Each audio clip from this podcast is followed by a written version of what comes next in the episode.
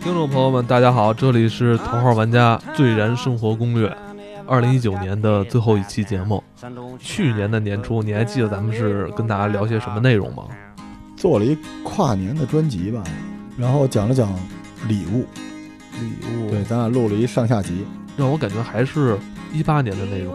咱说的一九年啊，这个嗯，午夜拍案惊喜，嗯，其实那期节目是超过咱们预期的，是对不对？完全意料之外的一期节目，那天一共录了七八期，是，是吧？单单那期内容也是很在一个很疲劳的状态下，强弩之末对然后突然就突破了咱们的极限啊！对，全名叫什么来着？还记得吗？旧王府窗上的脸，哦，还真的。伤势深海巨龙，这期节目在那个另外那个平台播放达到了十三万，嗯，太令人惊喜了。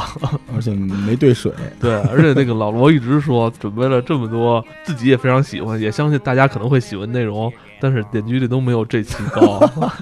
是不是？啊是，我就有时候觉得这这个真是偶然间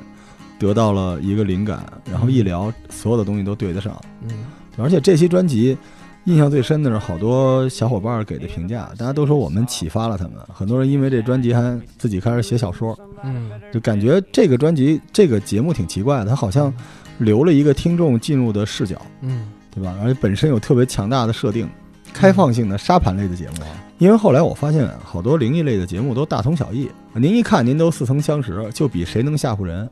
我就是一个觉得，呃，内容的质量啊还是更重要的，文学性和创意性创造比较重要。所以我们当时就模拟了一个场景，叫罗叔来电，嗯，就是大半夜给你们家打一电话，你一接，我争取三分钟把你吓尿。嗯，啊，然后这节目呢，一开始我们做出来，呃，是每天夜里十二点更新，嗯，啊，当时好多小伙伴，我想吓得他们睡不着，结果大家评价说是最美好的睡前故事，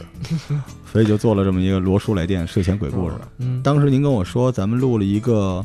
呃致敬死亡专辑，嗯，有一个彩蛋，被解救的江哥，嗯那个江哥的时间非常短，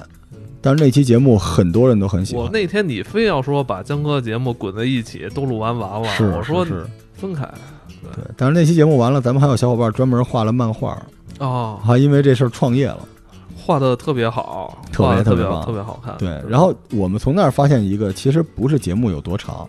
很多节目长就是往里灌水。对于 BGM，只要这个节目的浓度足够，越短越好。所以我们就想做一个，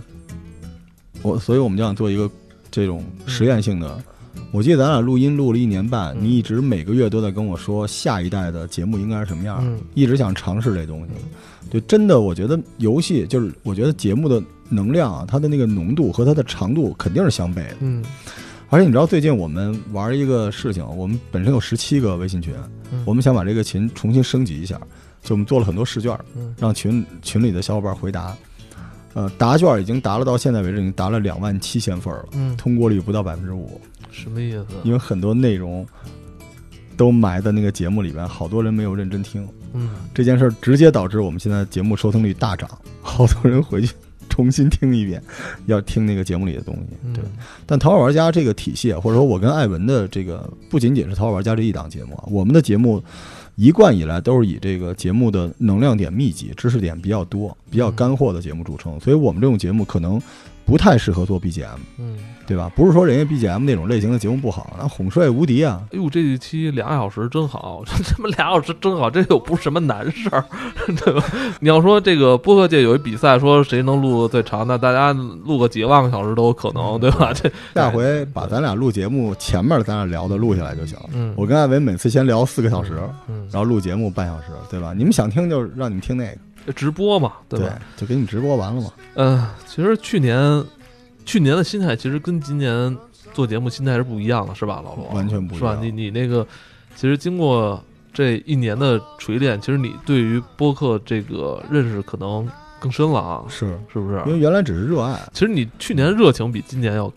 要更浓一些。嗯冲劲儿更高一点儿。哦，对，今年今年其实你也经历了一些让你觉得相对受伤的事儿，是 不是？啊，对，其实一方面，嗯，做的越多就越敬畏嘛。因为您看我的节目，基本上我都希望它的这个点密集一点儿，而且我又是比较会煽情的，但是你不能瞎煽这事儿。所以原来你觉得自己特别有把握的一些知识点，你现在就要重新去弄，重新去学。另外一点就是你跟用户在互动过程中，你从一开始这个啊，我什么都可以做，您只要听就完了。到慢慢的，你还是希望得到一些回馈的，就你想看到你设计这个场景在用户之间到底是什么样儿嗯。但我们就是属于那种，就是不会